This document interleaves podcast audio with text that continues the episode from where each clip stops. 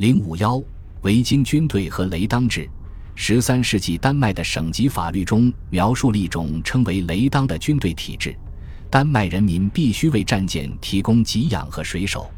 这种体制基于土地所有制，从理论上来讲，可以集结一支大约三千艘船的舰队，每艘船上配备大约四十名水手。有人声称，八字胡斯文必定是依靠这种体制来集结必要的军队，以征服英格兰。正如他在一千零一十三年迅速而令人心服口服的征服英格兰那样，斯文的指挥才能应该受到钦佩。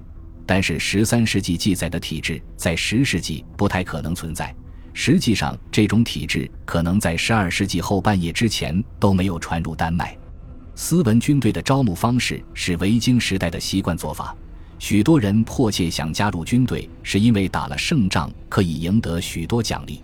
领主希望他的手下加入他的军队参战或独立战斗，其中一些人本身可能就是国王。拉德酋伯爵为哈康兰牙王哈拉尔对抗日耳曼人的战争派遣了一个小分队。哈拉尔对约塔兰甚至俄罗斯的突袭，可能都是代表丹麦领主实施的。这位僧侣奉承者强调，斯文通过加倍的慷慨使他们屈服并忠诚于他。他们形成了传统的军事拥护者，并期望领主加以奖赏和善待。几处如尼铭文反映了这种典型的态度。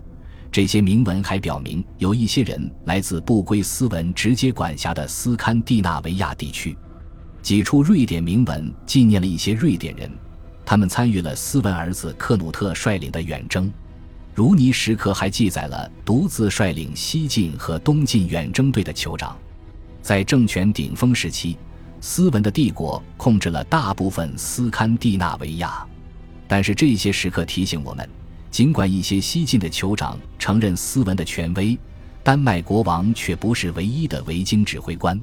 这也许是我们应该看待高个子托鲁克尔的视角，而不是把他作为丹麦雷当制的一位指挥官。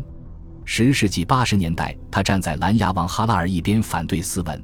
他所属的军队可能是独立行动的，也很可能参与了在霍伦加瓦格与拉德的哈康伯爵的战斗，这是对哈康支持斯文而进行的报复。